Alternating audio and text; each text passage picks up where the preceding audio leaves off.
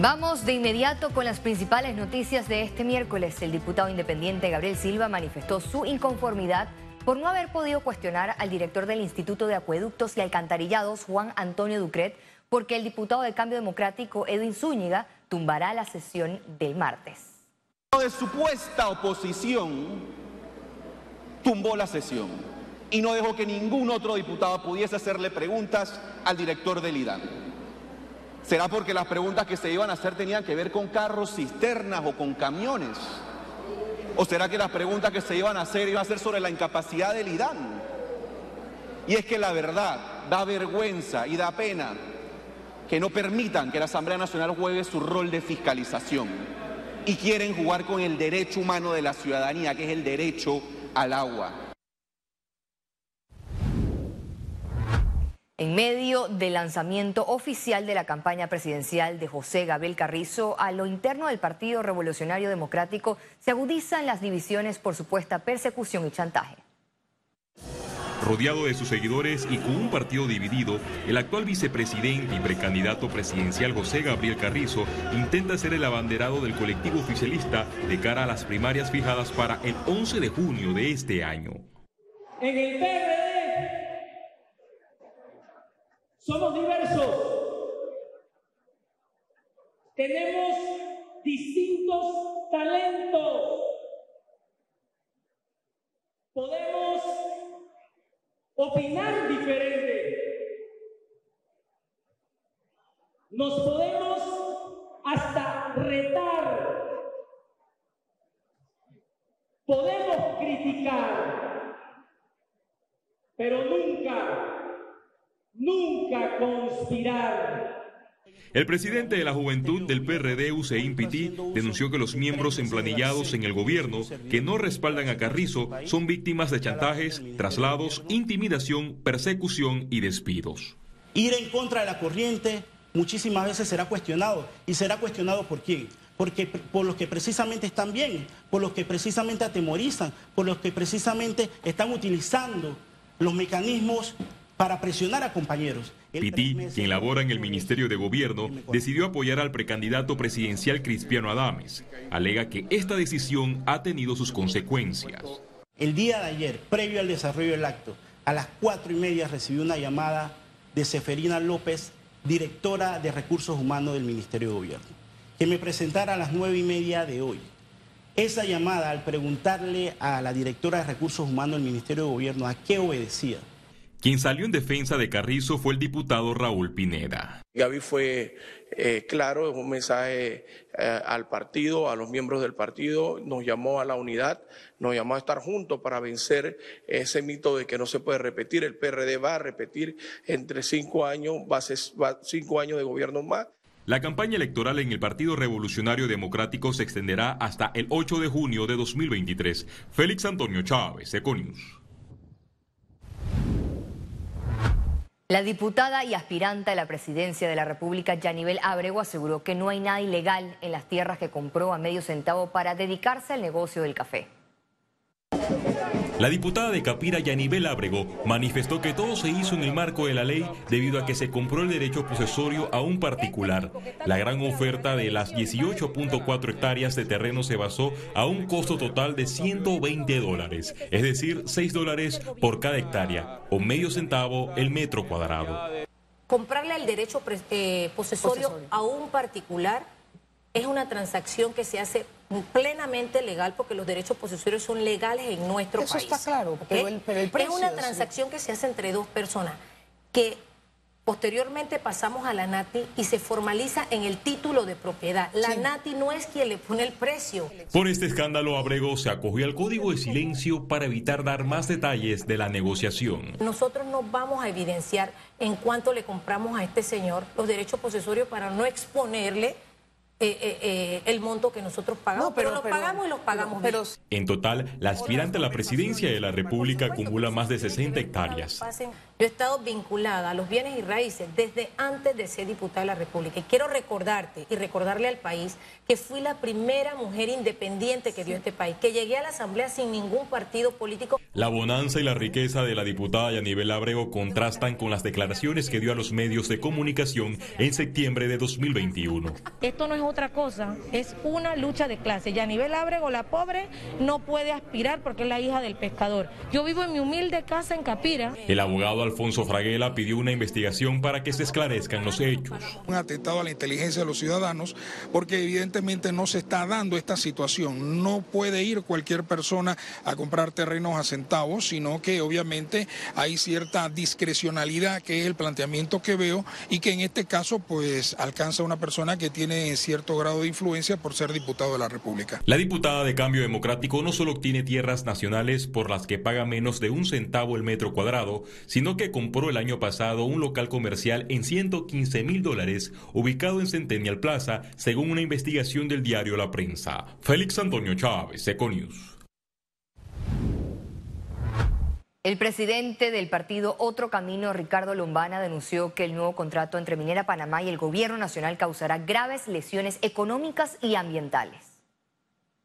El gobierno está yendo en contra de lo que la ciudadanía le está diciendo.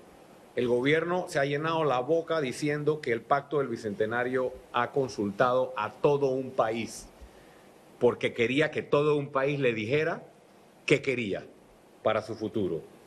Si el país está diciendo que no quiere minería metálica o más minería metálica y que quiere proteger su principal activo para el futuro, no entiendo cómo el ministro puede decir que este es el punto de partida para las otras concesiones mineras. Durante la reunión de alto nivel entre autoridades de Panamá, Colombia y Estados Unidos, se propuso una vía segura tras el incremento de migrantes que atraviesan, por la selva del Darién, indicó la canciller Yanaina Tehuané. A la fecha es que el número de migrantes que en este año hemos tenido se ha cuatriplicado de lo que teníamos tal vez el año, el año anterior. Entonces, lo que yo le quiero decir es que esto ya no es sostenible y eso se dijo en la reunión.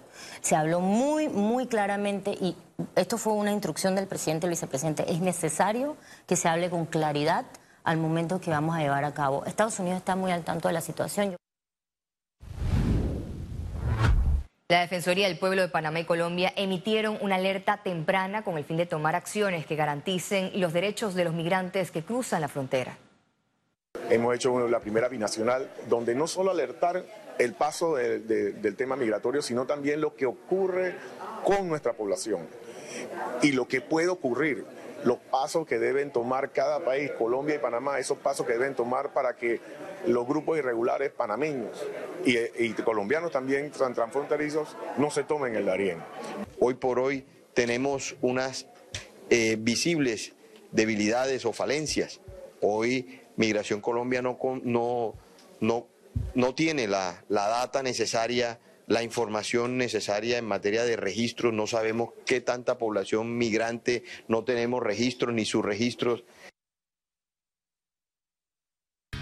Sin importar dónde estés, Trifte Panamá está siempre cerca de ti, con 11 sucursales en todo el país. Para reservaciones, visítalos en panamatrifte.com. Presenta Economía. Este mes culminará la recopilación de información a nivel nacional de los censos nacionales de población y vivienda correspondientes a la década del 2020. A continuación, un detalle de los datos recabados entre enero y abril.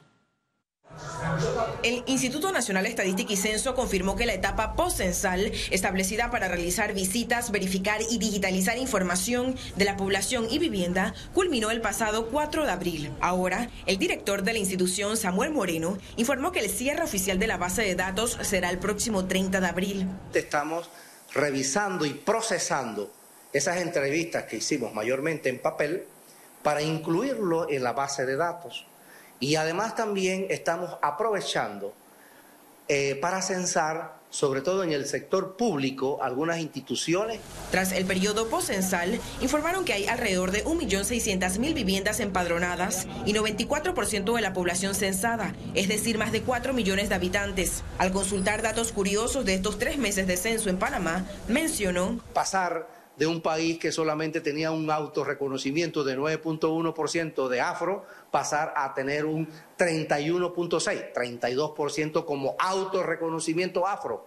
Otro tema importante es que vemos una incidencia en nuestras etnias, en donde realmente es el 17% de la población, implica que hay más nacimientos pero también observamos mucha migración. Sobre servicios públicos y calidad de vida, reconoció que el país necesita nuevas políticas públicas. En la luz hemos encontrado de que, en definitiva, hay eh, un 9% que todavía su alumbrado en su vivienda no está, eh, digamos, alineado a la red. Tenemos más de eh, 300 mil personas que no tienen agua potable, mayor incidencia en las comarcas. El 11 de julio, el INEC divulgará los datos finales básicos de los censos nacionales de la década del 2020 y el 12 de octubre los datos finales ampliados. Ciara Morris, Econews. La Dirección General de Ingresos proyecta una recaudación de impuestos en el 2023 mayor al 11% del Producto Interno Bruto del 2022. ¿Y qué impacto va a tener en el futuro la factura electrónica? Que las declaraciones de renta las vamos a poder enviarles a ustedes, los contribuyentes, un estimado o una recomendación de lo que supuestamente deben pagar, porque todo está en línea. Así que esa es la idea de dejar una administración tributaria moderna, fácil. El principal reto es ese, que el contribuyente tenga más confianza en cuanto a, la plataforma electrónica la DGI y que a su vez cuando, por ejemplo, en un establecimiento, iba a decir un nombre, un establecimiento, nos piden el correo electrónico, no nos pongamos bravos. Medcom firmó una alianza con INCAE para el patrocinio de eventos y exposiciones a realizarse el próximo mes de junio.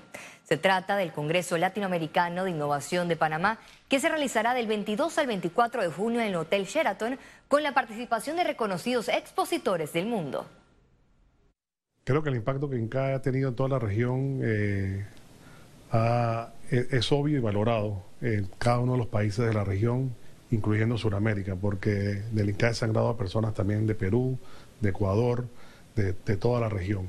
Eh, aquí en Panamá tenemos una comunidad incaísta muy importante, líderes de, en diferentes ramas de negocios. Seguimos buscando aliados. Este Congreso todavía eh, faltan un par de meses ya para atenderlo, es del 22 al 24 de junio, y estamos buscando aliados para que se animen, así como lo hizo Corporación Medcom, a sumarse a esta hermosa actividad y este hermoso encuentro que vamos a tener en Panamá. Al regreso, internacionales. Al volver, miles de personas evacuadas por incendio en planta de reciclaje en Estados Unidos.